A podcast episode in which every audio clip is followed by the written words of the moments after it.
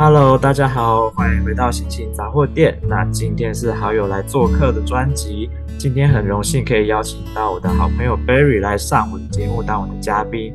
那么 Barry 是谁呢？他就是我现在正在帮忙的非营利组织的 CEO。那我们一起来欢迎 Barry。Let's welcome Barry, who is the CEO of the Co Earth. Okay, good evening, everyone. My name is Barry. I am from the Gambia. I am the CEO of Co-Earth. Alright，好，那 Barry 呢是从非洲的冈比亚来的。那他是现在的这个非营利组织，我们叫他 Co-Earth 的 CEO，那我就是他的草创成员之一。那么我们先让 Barry 来介绍一下他的背景。So, could you please introduce about your background because you do have a lot of different organization experience before, but everyone is really curious about your experience. So could you please introduce yourself? Yes, my name is Mamadou Barry and I am from the Gambia, but I have been to 26 countries and worked with different organizations, youth organizations that are working about towards sustainability, human rights, democracy, human empowerment. I have been working with this for over, let's say, 10 years since I was in high school. So this is my experience as of now. OK, that's cool. 好，那刚刚知道 Barry 呢，他是从甘比亚，非洲的甘比亚来的。那从他年轻的时候开始，哎，他现在也不老哈。从他大概过去十年间，他去过了二十六个国家，那也参加过很多国际的非营利组织的活动。那参与的话题有包括。民主啦、独立啦、和平啊、性别、人权，还有教育等等相关的很多议题，所以他现在才会想要设立一个自己的啊非营利组织。那接下来我们就可能请 Barry 分享一下，他为什么会想要设立这样子一个组织，还有他对于这个组织他的理念是什么。OK，so let's uh, asking about Barry. Why is the reason you want to start this organization, and what's the main purpose to make you want to do this? Okay, so when I was growing up, I realized that uh, most organizations we have around the world, they are all into profit making, and we are concerned about making the world a better place. But how can we make the world a better place is what is lacking because most people don't know about other people's culture. So it's going to be really difficult if you don't know someone's culture, how to make them be part of this global world. Yeah, that's right. 好呢，那刚刚 Barry 提到了有关于他想要创立组织，跟他想要加入这些非营利组织活动的原因，就是因为他觉得啊。呃 在这个世界上，如果他想要你这个国家想要让自己变得更好，那你势必就是得要去理解其他的国家跟其他的文化。但是，当你今天不了解其他国家的文化的时候，你要如何？还有你要怎么把自己的国家去介绍出去给外面世界知道？你要怎么样能够去获得别的世界能够了解你？那你势必就是得加入一个组织。那你就得靠着去分享给大家知道你的国家是什么样的国家，你的国家是拥有什么样的文化，来让大家知道你自己是来自于什么样的国家。Okay, so now we know the reason why you want started, and then how about the any kind of the experience you have speech in different country like you tell us a little bit like some special speech you have gave before or some special topic is impressed you so much. Yeah so i remember uh, my the first time i start talking about it was more about democracy because this is what really matters to me because uh, if you look at democracy and you talk about human rights, these two are connected together. But then, when you look deep into it, people cannot tell what is the difference. We are told we have human rights, but also our human rights are limited, meaning we cannot do whatever we want. Yes, but when we say somebody have a have a right to identity, they have a right to country. So I have always talked about democracy and human rights. Like I remember I talked about the problem of Palestine and Israel. And Israel is a country now. It's recognized. And then when I was growing up, I used to talk about women empowerment because in societies, normally women are left behind. People believe it's not important to educate the girl child. But then if you educate a female child, it's like you are educating the whole world because they are our mothers. So, and then recently, when I was in Thailand, I also talked about peace and security, democracy regarding Taiwan and the neighboring countries because we all know what is happening. But it's just like most of the world big organizations ignore the fact about what is happening. Because when you said people have democracy or people have human rights, and in the human rights, you said that the people should have an identity, a sense of identity. Like, I am a Gambian. Yes, it's my country. You recognize me by that. But then let's say, let's talk about Taiwan and what is happening at the United Nations. So this is something I have recently talked about in in Thailand, where I talked to different youths from different countries who come together there to talk about issues affecting the world. And then when I asked most of these young youth, young leaders about their perspective or what do they think about China, China Taiwan, and Taiwan China issue, and most of them believe Taiwan is already an independent country, and most of them believe that when they grow up, obviously Taiwan will should be recognized. They don't see any reason of this. So this is the most thing I have done recently regarding an Asian country. Very nice. OK，so、okay, 刚刚 Barry 呢分享了他之前有做过了许多的不同的演讲，那对他来说印象很深刻的是他有 在做做过有关于民主和人权这样子的一个结合。那他认为呢，每一个人都是拥有人权的。那可是在这个世界上，很多时候人权是被限制住的。你其实并没有那么多所谓的享受到那么多的人权这个东西。那民主呢，就是赋予人权一个最大的一个支持。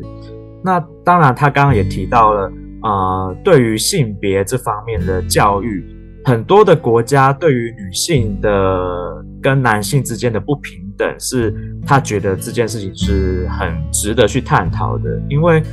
当今天你如果让女性能够参与到教育的时候，那是不是就对于整体社会来说，整体的教育水准就会提高？那不只是能够让女性参与教育，同时让整体教育程度提高的时候，你的国家才会跟着富强起来。那刚刚他也提到了，他最近呢，最近一次的演讲是在泰国，他代表了甘比亚还有台湾两个国家的身份去讨论了有关于民主。还有独立以及安全的这个议题。那当然，他说了，他参加的这些国际组织呢，通常都是年轻人的组织，也就是说是由年轻人发起的。那因为年轻人就是在未来会成为这个世界的主要的力量来源，所以我们这个组织呢，还有他去参加的所有组织，都是以年轻人为主。那他也提到了，在他在泰国演讲的时候。啊，他问了很多的其他国家，那当然他们有讨论到有关于以色列跟巴勒斯坦之间的问题。以色列目前已经独立成为一个独立的国家了，但是巴勒斯坦目前的状态是一个暧昧的状态。那就像台湾跟中国现在的状态是出呈现一个啊，蛮在国际上的地位跟定位都非常的暧昧。可是他在泰国的演讲途中，他对于啊，问了其他国家的来参与演讲的成员，对于台湾的议题，大部分的国家呢都认为，其实台湾早就已经是一个独立的国家了，无论在各种定义上面。但是很不幸的，在国际上面的一些规则，还有因为受到一些政治上的打压，台湾并没有办法以台湾这个名字、这个身份来去认同自己的国家。那当然一部分是因为国内的原因，部分是因为国外的原因。那这个部分可能就是未来我们需要持续努力的部分。All right, so now we finished about your experience about Thailand and then what actually we have done recently in Taiwan with the events because I mentioned in my in my uh, podcast before that we finished one event in the countryside elementary school. So, what do you think about that event, and what do you think about what we can do more? Okay, thank you so much for this uh, topic. Uh, okay, regarding the event we had at the countryside, the reason we came up with this cultural exchange with young kids is because these kids are the future leaders. These kids will be the one in the near future to meet and talk to different people from different parts of the world. So if they understand cultures of different people at a very early age, this will help them to be part of the society we are trying to make because right now, for me personally, when people ask me, What country do you come from? I don't believe I'm a citizen of the Gambia. I'm a citizen of the world. So I always call myself a global citizen. And when we talk about global citizen, it's when people actually understand that whatever happened to another person in another country will directly affect you just like what happened in Russia and Ukraine, it's affecting the whole world. So we normally live in countries whereby we said, oh, I am Taiwanese or I am Gambian. No, we should try to have this culture of being a global citizen, whereby we should be concerned about what happens in other countries. So when we went to talk to these children, we talk about Gambian culture to them. We asked we give them a chance to ask different questions they want to know about my culture. And it was really interesting to see how they were responsive, how they asked questions, and how willingly they were open to be part of this topic. And also, they really asked some very sensible questions, which I really like. And this is a program of culture exchange. We really want to be we really want to bring to the Taiwan education system. Like Co-Earth is a place whereby we can have different people from different countries who can volunteer and be part of us to share their culture with the young kids of Taiwan. It could be from elementary school to university. We accept all this kind of thing, and then uh, co- co- Co-Earth is a place whereby we can discuss several things. We talk about sustainability, we talk about youth leadership. How can these little children or how can the youth be leaders in the future? Because we believe that if we are able to introduce them to the idea of being a leader, to the idea of accepting different cultures, to the idea of being concerned about what is happening in the world, they'll be able to become good leaders who will try to make this world a better place than we have done? Alright, thank you so much. 所以刚刚 Barry 呢有提到我们最近去了啊仁爱乡的亲爱国小万大分校做的那个分享，那我们做的呢是一个文化交流的分享。那对于 Barry 还有我们的组织来说，这个文化交流的分享是非常重要的，因为啊，我们希望台湾的年轻一代，也就是这些学生们，能够，毕竟学生在未来就会是这个世界的主要的成员嘛。那我们希望能够开拓这些学生的视野，去让他们对这个世界有更多的认识。那当他们能够对这个世界有更多的认识的时候，在未来他们就会有更多的力量，能够成为更好的领导者，来去带领无论是台湾或者是世界，成为一个更好的世界。那刚刚他也提到了，Barry 也提到了有关于啊俄罗斯和乌克兰的战争这个部分。那如果说今天这些学生们不了解世界上发生的事情，他们的视野只有停留在他们所住居住的这些乡村的地方的时候，他们是不是就失去了了解这个世界的机会？那他们也就会失去了在未来能够持续成长，成为一个更好的大人的机会。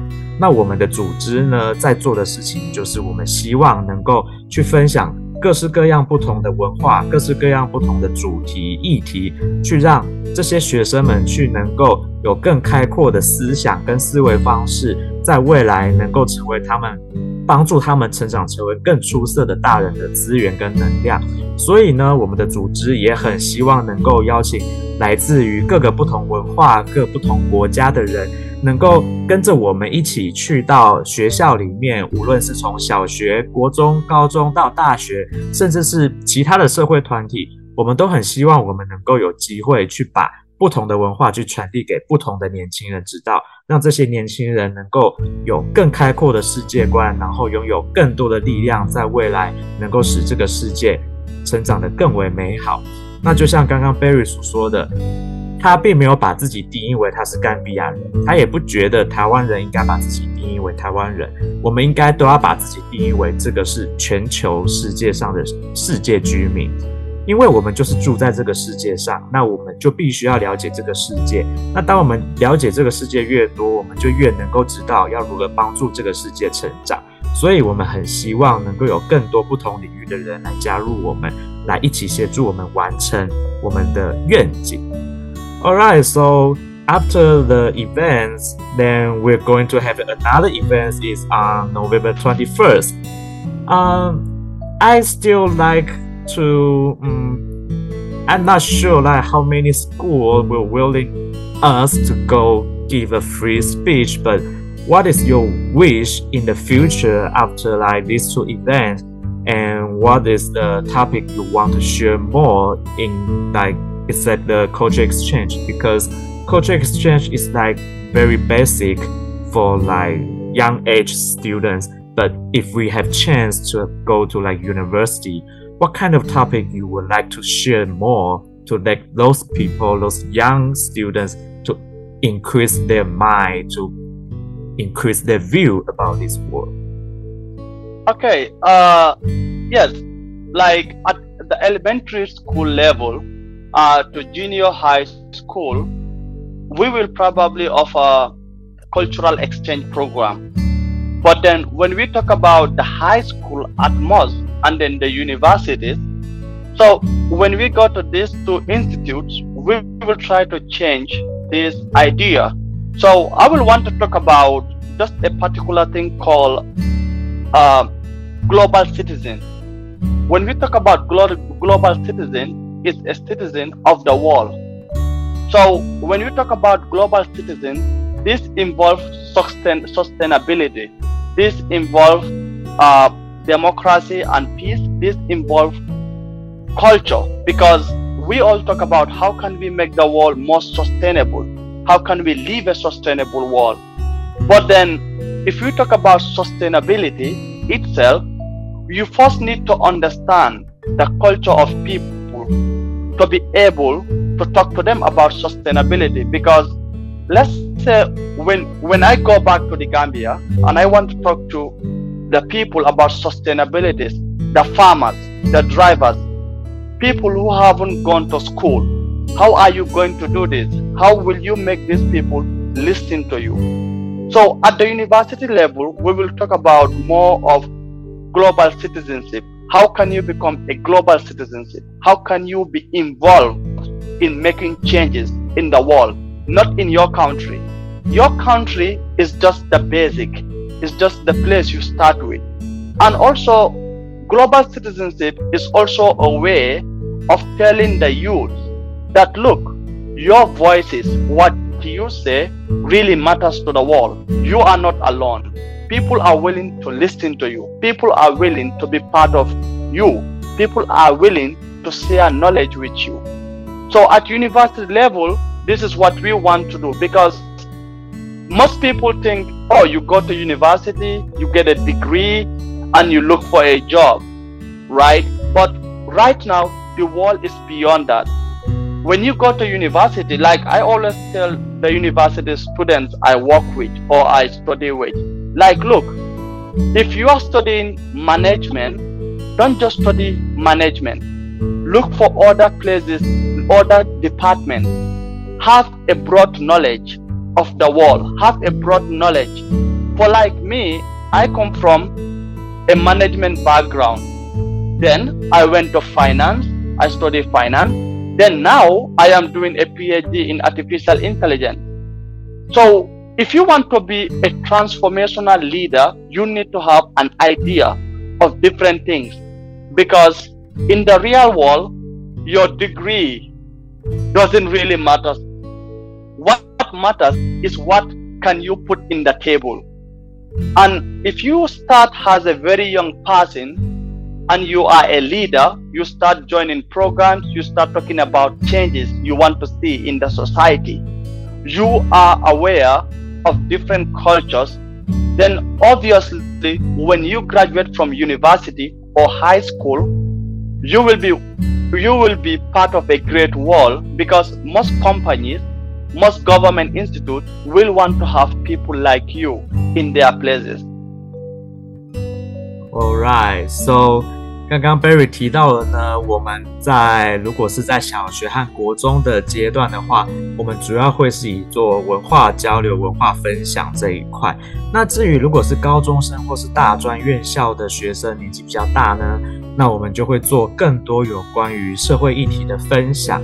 那刚刚他提到了一个很重要的观点，就是啊，世界居民这个观点。那何谓世界居民呢？就像之前前面刚刚所提到的，你在这个你活在这个世界上面，你不是只有在定义自己是这个国家的人。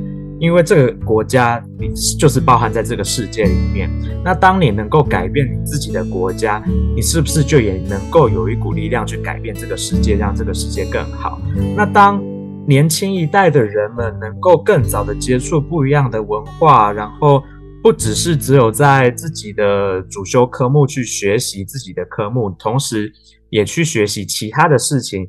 去增广自己的知识跟见识，那这样子在未来的时候，你是不是就拥有更多的资本、更多的能力去对这个世界做出改变，去把这个世界变得更好？那当然的，如果你有一群的伙伴在一起，一起去做这样子的改变的时候，你说的话就会被这个世界听见，你做的事情就会改变这个世界。那所有的人一起做这样子的事情，你就不会只是渺小的你自己。你就不会是孤单的，因为这个世界上很多的人都跟你一起，希望能够改变这个世界，希望能够让这个世界更好。那刚刚 Barry 也提到了，呃，他自己呢有很多不同的背景，像是他是从念管理出来的，那后来他也接触了有关于经济，然后现在他在念的博士是跟电子 AI 相关的的领域。那像这样子，像他这样子能够跨越不同的领域，他就拥有更多不一样的技能，让他在未来有更多的机会，能够在不一样的组织或者是更大的公司啦、更大的组织里面去发挥他的才能。那他是不是就能够成为一个成功的领导者，来去改变这个世界，让这个世界变得更好？那这也是我们为什么要鼓励大家去。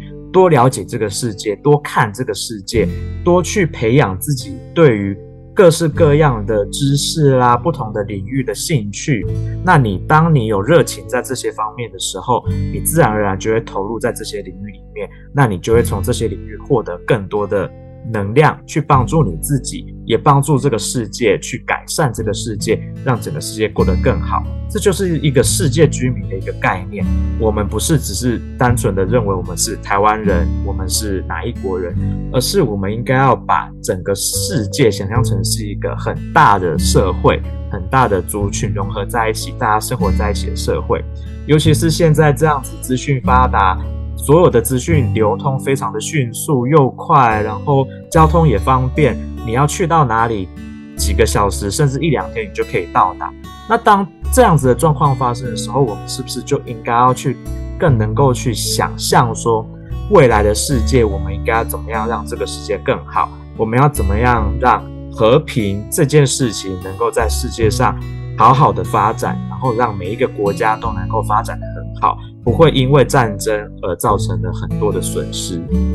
好了，那么最后呢，我想要问 Barry 的是，关于这个组织，我们想要如何的发展起来？那希望有什么样子的人才来加入我们？然后希望我们能够发展成什么样子程度的一个组织？如何来帮助台湾，来帮助这个世界？So my last question is about this organization We we're we're working on and we're building right now, because it's just beginning, right? So we still need a lot of people to support us to join yes. us so what kind of like people you wish or you want to join us to help us to grow up this organization and to help more people living in Taiwan or even just you say the citizen of the global the like for the world to help these big wars so what's your opinion and your idea about this? All right um yes when it comes to the people we want to be part of this organization, when you look at most organizations, because I have uh, spent so much time working with other organizations, but every time we have a conference, we always set the age limit from 18 to 35. That's what they call the youth. But I don't actually believe in this idea because let's say the old people who are above 35, they could also be part of this organization. Their voices also need to be heard because sometimes we see these people have mentors. So when these people are included in change making, they as well can influence us in certain decisions we make. So this organization, we actually accept anyone who is ready and willing to make changes in the society. And then I just want to make something very clear about uh, art. Okay, so in art we have zero tolerance for religious discrimination. Like we try our level best to stay away from re- religion conversations because we don't want to be associated with such topics as we are trying to make the world a better place. So we just want to bring up people who are open-minded, who want to make some changes, who really who who really want to share their knowledge with us, and people also who come from all walks of life. When I say all walks of life, you can be a farmer, you can be a doctor, you can be a student, you can be a driver, you can be anything. As long as you want to be a change maker, you are welcome to join us. We have different categories. We have the the administration, we have our mentors, we have our global citizens. And in most cases, we will have so many people. We need trainers. We need people to come up with their expertise. If you are um, a gym master, you go to the gym, you do training, and you believe that, oh, exercises are healthy to the people, and you need a place where you want to talk about this, you are welcome to join us as a trainer. If you have experience in certain areas, because even being a trainer is a leader, because number one, to be a, a personal trainer at the gym, you need commitment, which is really important in leadership. Commitment, determination. You don't have to just do something because you feel like you want to do it you have to do something because you, must do it. So these are the kind of people we really want to welcome in Co-Earth because that's the only way we can all become citizens. Anyone is welcome. No matter where you are from, no matter your color, no matter your background, you are welcome. Because in Co-Earth we have a very diverse field. We have salespeople there, we have people who are from sociology background, we have finance people, we have people from design department. So it's a whole world of itself. So you, anyone is welcome to join us. All right, thank you. 好啊，那刚刚 Barry 提到了呢，我们的组织呢，欢迎所有的人都加入，只要你对于改变这个世界你有这样子的热情，你有这样子的想法，无论你做的职业是什么，是农夫也好，是驾驶也好，你是医生也好，甚至你只是学生都可以，只要你拥有这样子想要改变世界的想法，我们都非常的欢迎。那在我们的组织里面呢，我们也已经有社会学相关背景的人啊，有设计出身的人啊，那也有像 Barry 本身他自己是跨很多不同领域的人在里面。那我们所谓的啊 Co Earth，我们希望的是，在很多的国际组织，他们所谓的年轻人的组织，就像 Barry 参加的组织，他们都把年龄定义为十八到三十五岁，但是 Barry 相信。不是只有十八到三十五岁的人才能够做像是这样子去分享他的经验跟他的意见。